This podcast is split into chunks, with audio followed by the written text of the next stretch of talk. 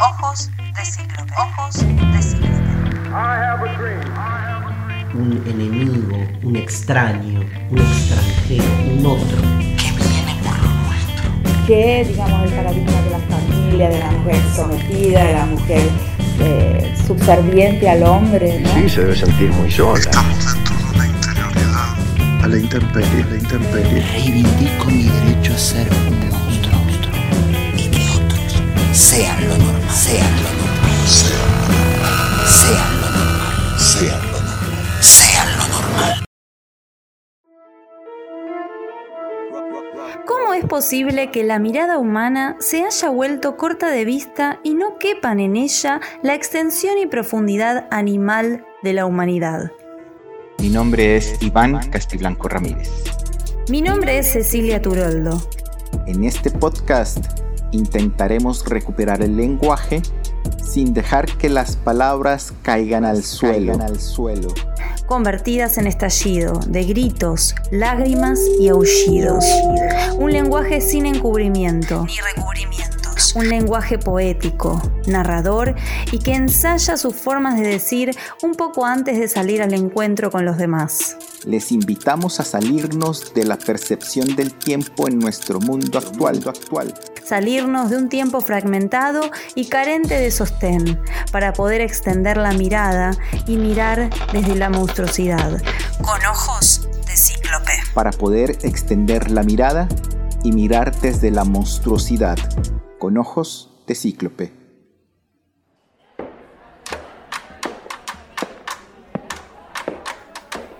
La experiencia que une tiene del mundo, de los otros, de une mismo, siempre resulta ineludible e irrevocablemente una experiencia de la fragilidad. Conversemos.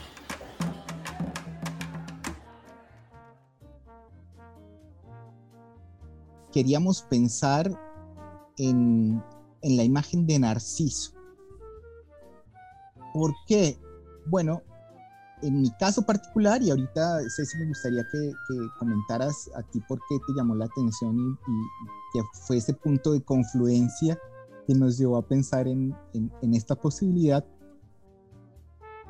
Pero encontré en, en Narciso como una figura eh, que eh, entraba muy bien para analizar ciertas cosas de la ética de la mirada, que es un tema que particularmente he venido trabajando relacionado con la educación.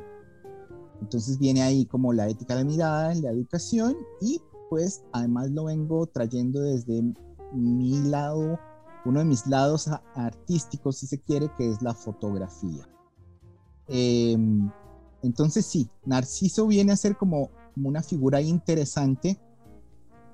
Ya vamos a ver eh, dónde, dónde, dónde empata un poco en esta idea de, de ética de la mirada. Em, pero viene a ser eh, también como una, una figura o una imagen o, o un estereotipo o quizá un arquetipo que está para mí muy, muy predominante en nuestras formas de mirar y Sí. en nuestras formas de prejuzgar. Seguro. Y yo te voy a proponer comenzar por la definición de mito. No académicamente hablando, ¿no? Porque ya que el mito sabemos que es de conocimiento público, pero el tema aquí es poder identificar al mito como un objeto en disputa.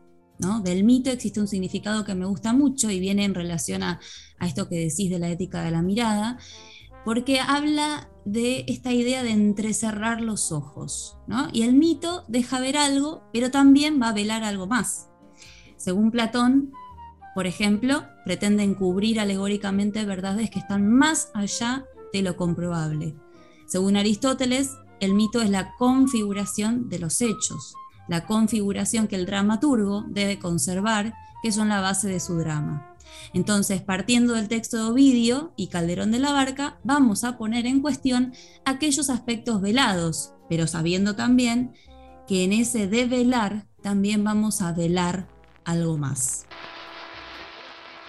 Muchos jóvenes, muchas muchachas lo desearon, pero tan dura soberbia había en aquella tierna belleza, ningún muchacho, ninguna joven le tocó el corazón. Sí, Vamos a explicarle a la gente que nos está escuchando brevemente, ¿no? ¿Quién, quién fue Narciso? ¿no? Narciso es un joven muy bello, según el mito, es hijo de una ninfa de agua. Narciso era deseado por todo aquel que lo mirase, era un objeto de deseo que siempre rechazaba a todo aquel que le declarase su amor.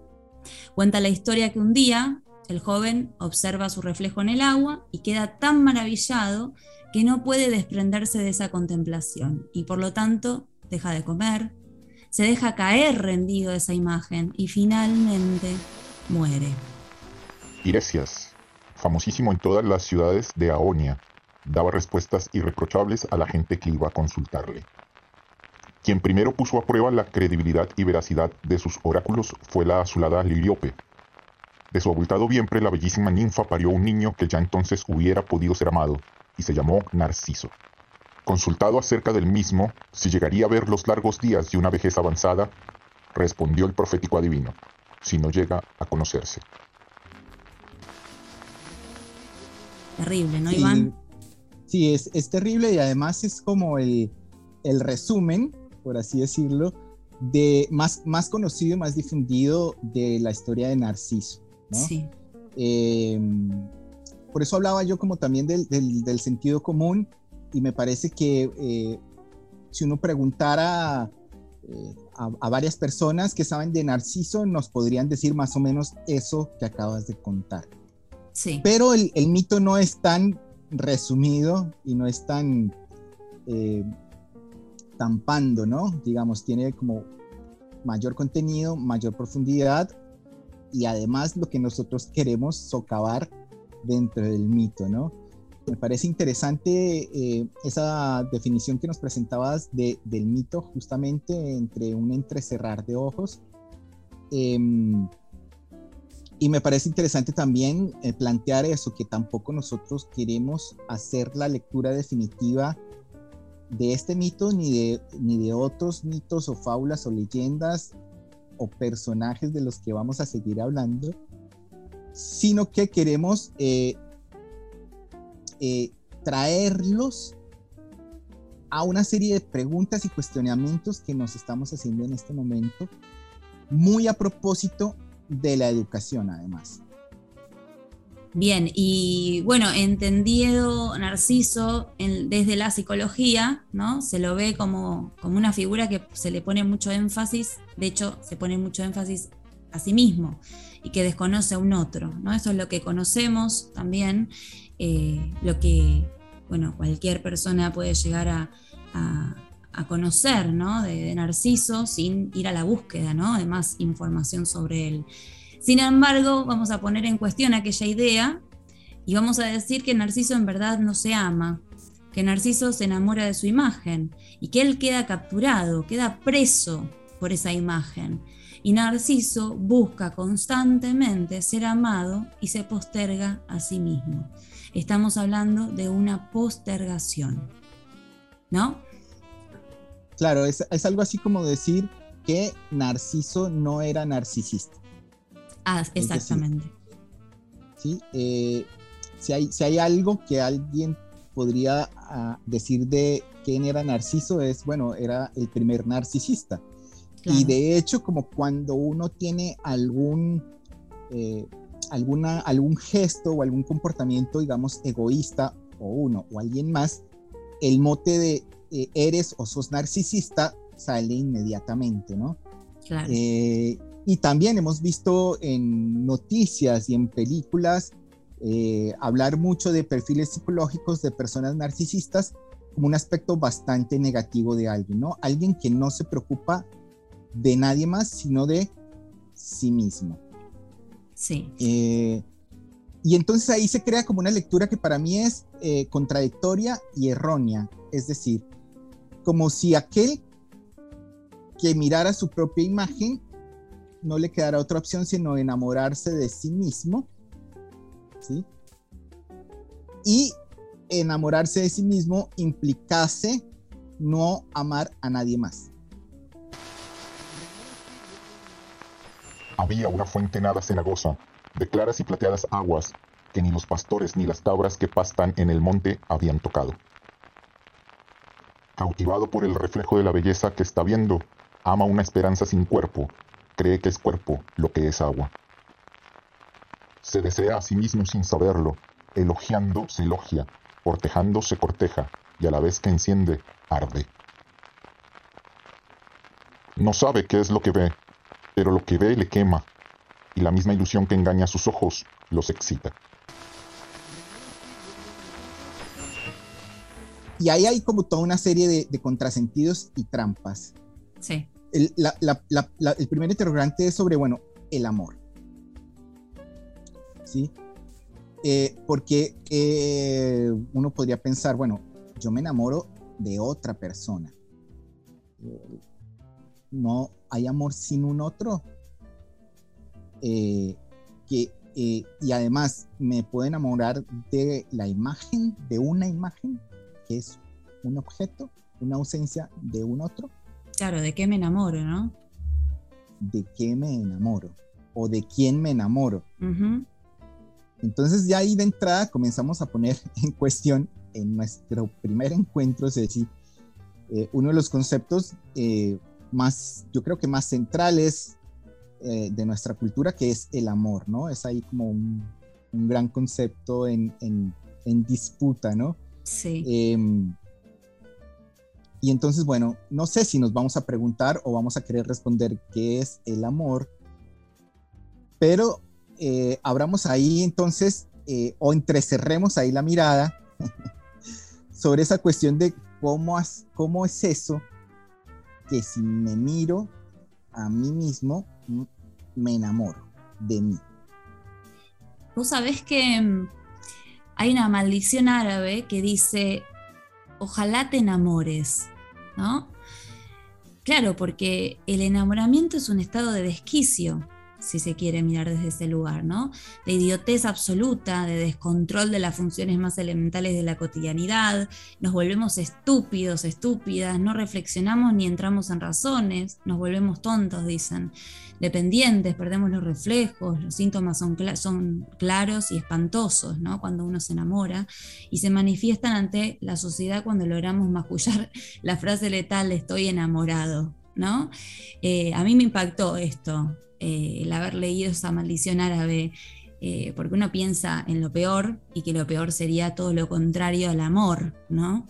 Pero justamente el amor quizás en un punto converja con lo peor que nos puede pasar, ¿o no? El Eh, amor claro. como un sentir inocuo, ¿no? El amor como un sentir inocuo. Me parece como que está bastante alejado de todo eso. Bueno, eh, pero por eso hablaba que es un concepto en, en disputa, ¿no? No es, Sí. no es, no es neutral. Y como, como cualquier concepto, me parece que también nos, nos es inculcado, nos es enseñado con determinadas intenciones, ¿sí?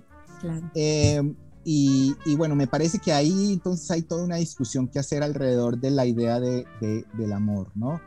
Eh, lo, que, lo que me llama a mí la, la atención de, en cuanto al mito de Narciso eh, es que eh, Narciso cuando se mira, cuando mira su reflejo, eh, lo que lo vuelve loco es no poder obtener ese ser deseado.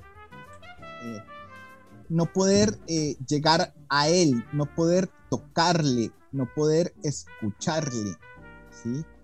Eh, y, en- y, y si, em, digamos, hay, hay como una cuestión del poseer, del Sí. poder.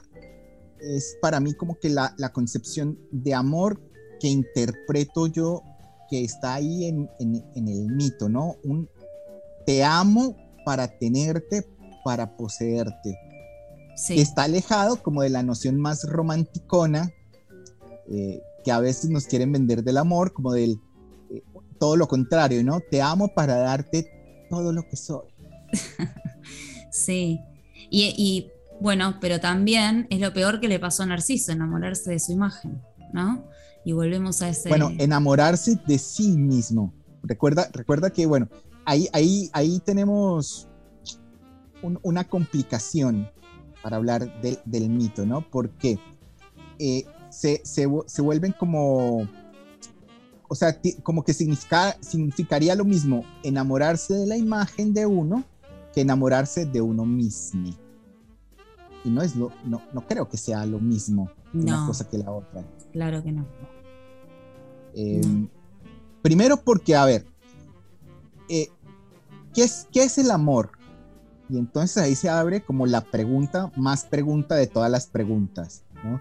Es, Qué, difícil, qué difícil, Iván, qué difícil. Bueno, entonces si saber qué es el amor es difícil, ¿cómo sé cuando amo a alguien más? Y además, ¿cómo sé cuando me amo a mí? ¿Cómo saber eso? Pero es interesante porque vos hablaste del enamoramiento. Sí. Y entonces son palabras que parecen relacionadas, pero yo sospecho que no nombran lo mismo. No. No es lo mismo amar que enamorarse. Y me parece que eh, el, enamorarse en cuanto como a la, acción de hacer algo o, de que le pasa algo a uno, eh, tiene que ver más con eso, eso que le pasó a Narciso esa imposibilidad de hacerse con el otro. Exacto. Entonces, como que el enamoramiento tiene que ver con esa ansiedad que le da a uno cuando no tiene al otro cerca. Sí, sí, y además pienso a Narciso también como una figura sacrificial, ¿no? Porque volviendo al enamoramiento, a su enamoramiento con su imagen, ¿no? Lo que lo predispone a atentar contra su cuerpo y contra su vida. De hecho, se podría decir que Narciso sacrifica su cuerpo en favor de una imagen que lo encandila. Y este tipo de sacrificios forman parte de nuestro día a día son suicidios del cuerpo en favor de imágenes y proyecciones. Cuando hablo de sacrificio me refiero a postergar el cuerpo, ¿no? Cuando haces la diferencia entre la imagen ¿no? del cuerpo y el cuerpo. Eh, el postergar el cuerpo sería violentarlo, intervenirlo en pos de una imagen idealizada que nos muestra la sociedad. Yo deseo tal o cual cosa de mi, con mi cuerpo. Lacan objetaría ¿no? esta percepción y nos recordaría que deseamos con el deseo de un otro, de una sociedad moderna con moldes preexistentes, con estructuras invariables, inamovibles. ¿no? Eh, y acá vuelvo sobre lo que vos decís, la diferencia bien marcada entre lo que es la imagen del cuerpo y el rostro, o la máscara también, y el cuerpo, ¿sí? No es lo mismo. Y acá de hecho Narciso eh, sacrifica su cuerpo en favor de la imagen. Sí, porque entonces el, final de, del mito para Narciso es que eh, él, al no poder hacerse con ese otro del que se enamora, eh, bueno, hay interpretaciones del final que dicen que eh, murió de amor, ¿sí? Y, otros dicen que murió fue de sed, o sea, que se olvidó tanto de sí mismo al enamorarse de ese otro, eh, que, al final murió, murió de sed en, ese reflejo de agua, porque lo que lo llevó a él a mirarse ahí fue una, una maldición que le echaron, eh, que le hizo dar mucha sed. Eh, en todo caso, lo que Narciso termina convirtiéndose en la flor que heredó, según el mito, su nombre, ¿no? Em, así que en, eso consiste el, sacrificio, ¿no? Eh, del, que, del que estabas hablando. Eh, y entonces, al final, no quedó nada del amor. Claro. Se, nos borró por, por, completo. Entonces, fíjate que la, la, imposibilidad esa de amarse a uno mismo o de saber en qué consiste amar a otro, para mí va relacionada con eh, la cuestión esa del conocerse a sí mismo o conocer al otro. Ese conocerse a sí mismo, ¿sí? Eh, es algo que también para mí está muy en juego en el sentido común contemporáneo y que está muy en línea con eh, constantes modas o tendencias eh, de, no sé, del bienestar individual eh, o de la salud individual o de la belleza, ¿sí? que constantemente aluden como a que hay que conocerse a uno mismo.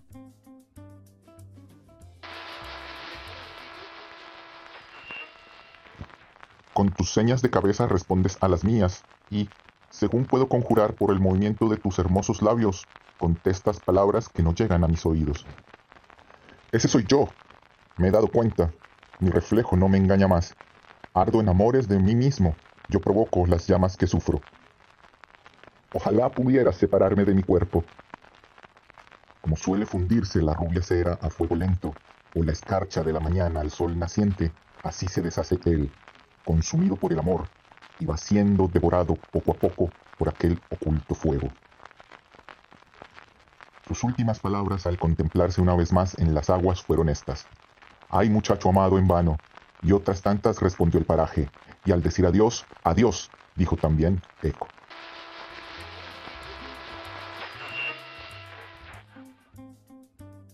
Y yo me pregunto si tal cosa es posible, o sea, si es posible a ver, lo voy a decir así, ¿es posible aprender a conocerse a uno mismo? En términos, digamos, de, lo educativo, me pregunto eso. Y, yo, te, te, voy a sumar algo más a esa pregunta, si es posible conocerse a uno mismo desdibujando a un otro. Bueno, claro, además, ¿sí? Porque eh, yo me puedo conocer a mí mismo por, por mis mismos o por mis propios medios, ¿sí? Eh, recurriendo solo a mi mirada, como en el caso de, Narciso, porque lo que, lo que también ocurrió con Narciso es que él nunca había visto un reflejo ni suyo ni de otra persona en su vida. Ahí hay dos versiones. Yo comentaré rápidamente la de Ovidio y tú comentarás ahora eh, la otra versión, ¿sí? Sí. Eh, pero bueno, en, la de Ovidio es algo así como que le ocultaron su, reflejo, ¿sí?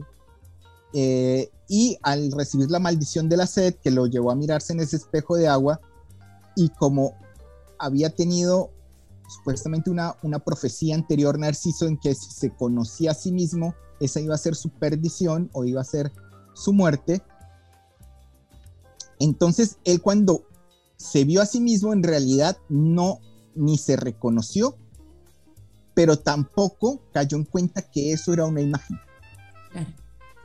Porque no conocía ni el concepto de reflejo, ni se cono o sea, ni se había visto su propio rostro antes. Entonces, lo primero que él pensó es que eso, ese que veía ahí era otro. Y eh, después tardó, tardó en caer en cuenta que en realidad era su propio reflejo.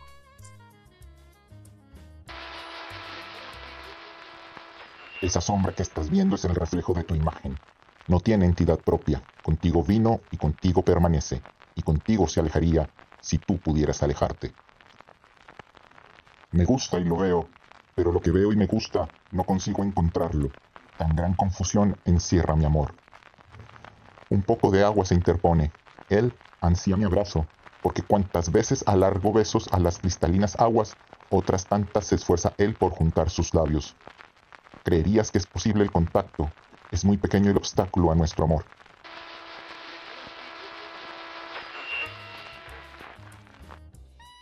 Lo que, lo que me parece impactante es cómo él descubre que está frente a su reflejo, su propio reflejo. Él descubre que está frente a su propio reflejo cuando ese otro no le devuelve la palabra. Ve que gesticula, pero no escucha nada. ¿sí? Qué impactante y qué importante, ¿no? Que es la conversación. ¿no? Y antes de ir sobre seguir sobre ese tema, les voy a recordar que en la versión de Calderón de la Barca, Liríope, la madre de Narciso, en su afán de cuidar y preservar la vida de su hijo, lo mantiene encerrado en una cueva, lejos de todo vínculo social, lejos de nacer siquiera. Él sigue en el útero de la madre. Entonces, eh, yo quisiera retomar el tema de la conversación, la palabra, qué importante que es, y eh, de, velarla eh, en, este, en esta historia, en esta historia que traemos en este primer podcast.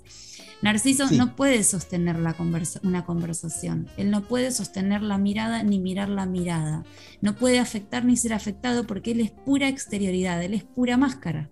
Narciso es un cuerpo a la vista, es un cuerpo que se entrega a la devoción por la imagen, es un cuerpo sin búsqueda, sin gestualidad, sin roce, sin fricción, es un cuerpo al parecer satisfecho de sí, que rechaza encuentros con otros y aleja toda posibilidad de estar juntos.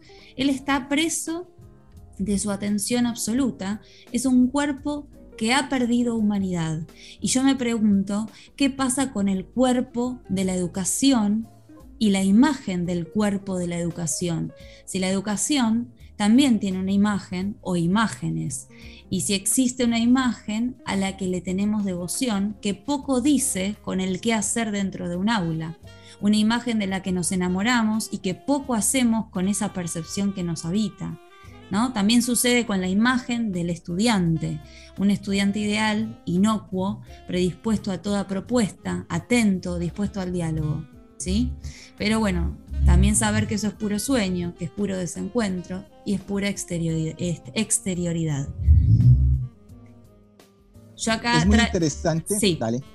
No, que traigo traigo eh, al diálogo ¿sí? El, tema de la educación, porque es interesante hacer un paralelismo entre educar como conversar, que invita a la provocación de nuevos desórdenes en el pensamiento, en la percepción, en el lenguaje y en la sensibilidad, que es justamente lo que Narciso no muestra. ¿sí? Narciso tiene un desinterés por los otros y luego desea poseer a su imagen, que no tiene nada que ver con un inicio de una conversación.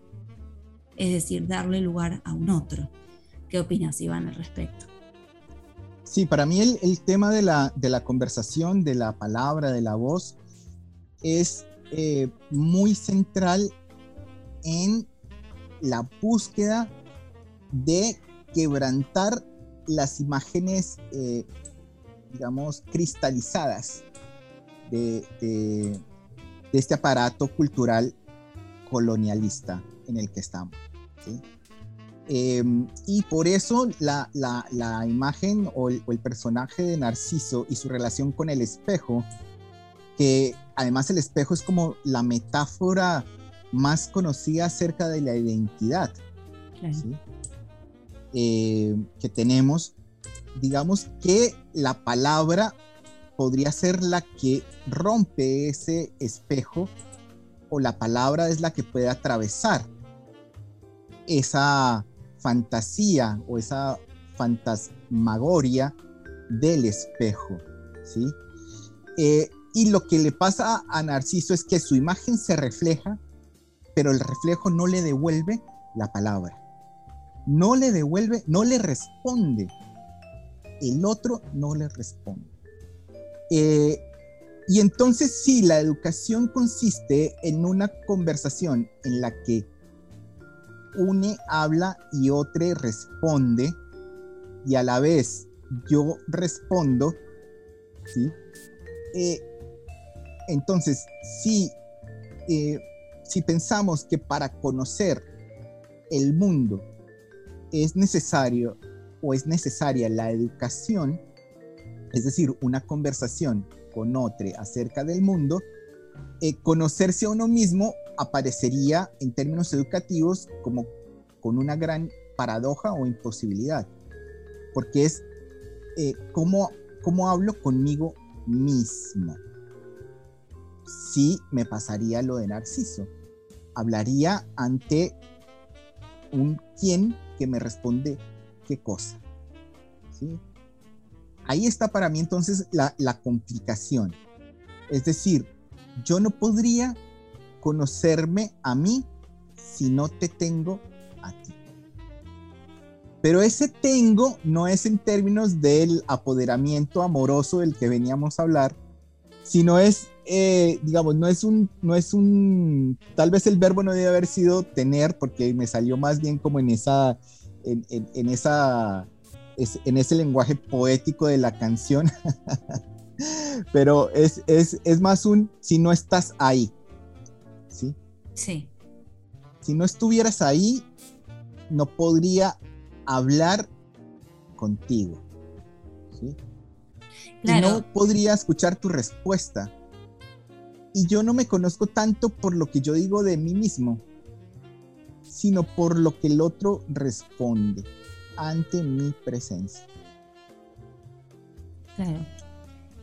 Que distinto es lo que le pasa a Narciso, porque realmente desea estar junto a su imagen, junto a esa ausencia que se vuelve presencia, pero no puede ni afectar ni ser afectado por esa imagen, no puede comprenderla, porque es solo una proyección, no hay nada más, ¿no? Y también me gustaría aportar a esta charla la importancia de educar la mirada, del cómo miramos, cómo miramos los docentes también, ¿no? Cómo miramos el aula, cómo miramos el saber, si desde una mirada que tiene que ver con el poder o, una mirada que no mira, ¿no? Una mirada que no habilita. Poner a la escuela entre paréntesis en el vértigo de cierta idea del mundo y empezar a educar una mirada de amorosidad. Dice Levinas que lo que se da a aprender en la modernidad es un saber atrapado con autoridad y transmitido con neutralidad. Es un saber por el que el aprendiz transita ordenadamente sin ser atravesado por la aguda flecha de la palabra, del libro que se lee. Es un saber que ya no sabe, porque a nada sabe en realidad. Es un saber sin sabor. Ah, qué bello eso. Me encanta esa, esa alusión del, del, saber con el sabor, porque en realidad comparten ese origen etimológico. Y yo me he puesto a pensar mucho sobre eso, ¿no? ¿Por qué eh, la palabra saber viene de sabor, ¿no?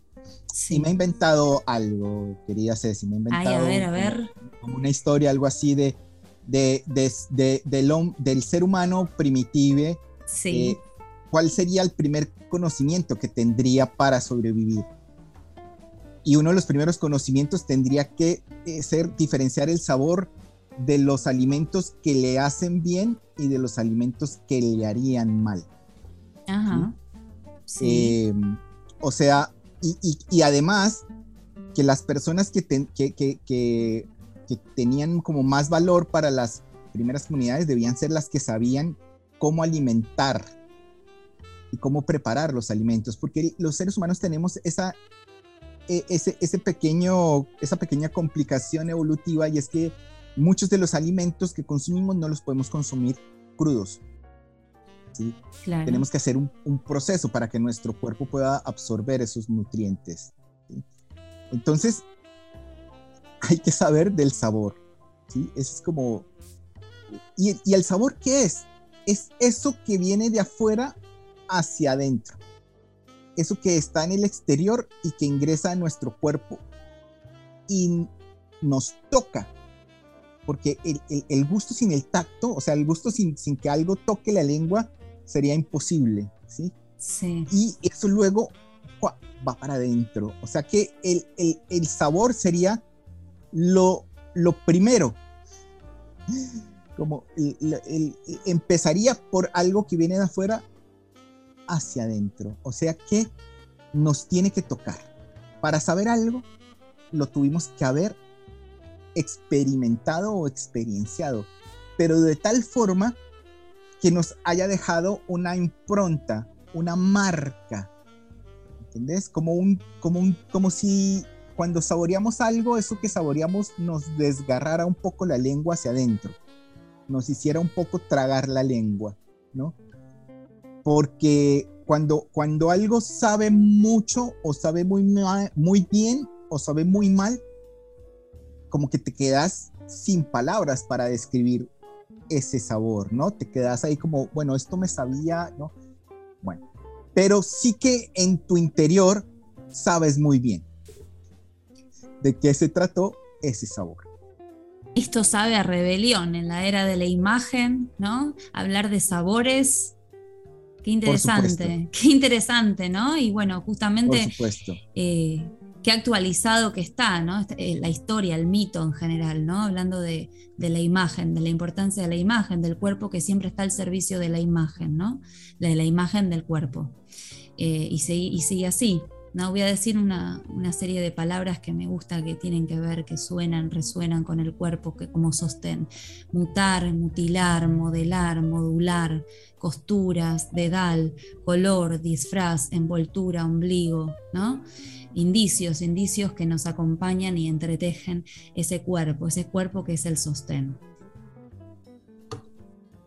Buenísimo, Ceci, buenísimo. Yo creo que eh, hemos tenido un, un, breve pasaje, un breve encuentro que estoy seguro que les dos quisiéramos que fuera más largo, pero que, bueno, vamos a dejar por lo pronto aquí como una apertura, como una invitación apenas.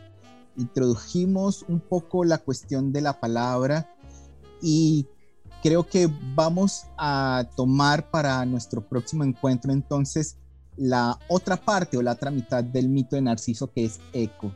Sí. Y con eco entonces nos vamos a preguntar acerca de, de, la voz, de la propia voz también, ¿no?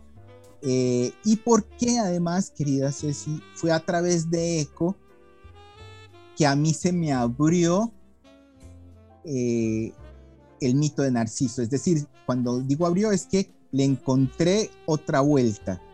Eh, pude desentramar, pude eh, encontrar cuál era la trampa del mito de Narciso y del mito del narcisismo.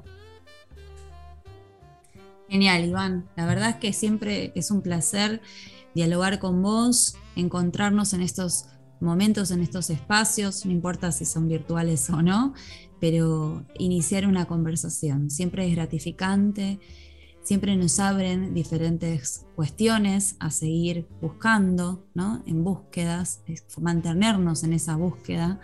Y bueno, como decís, vamos a continuar con esta historia tan bonita, terrible también, ¿no?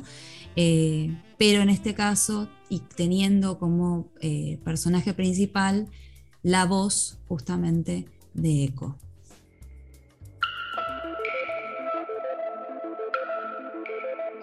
Voces que reverberan a la orilla de las palabras.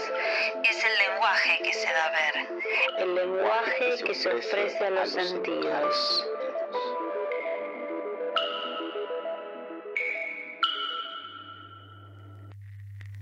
Me agotan ciertas urgencias.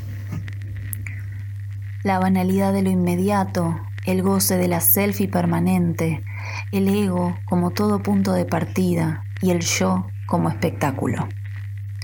Me preocupa la tiranía del amor propio, el mandato de abrazarse a sí mismo como quien se masturba, la intimidad como vidriera, el eco de la propia voz. Me frustra la salud como mercancía, el amor en cápsulas blandas, el tiempo como moneda, el cuerpo moralizado, la usura del dolor ajeno. Y lo digo sin resignación, con la obstinada esperanza de subvertir el imperativo del espejo, de explorar la espesura de un rostro que no sea el propio, extraviados en un deseo que no encontremos en ninguna foto.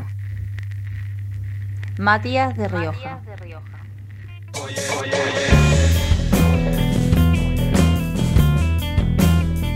Esto fue todo. Esto fue Ojos de Cíclope. Esto fue todo.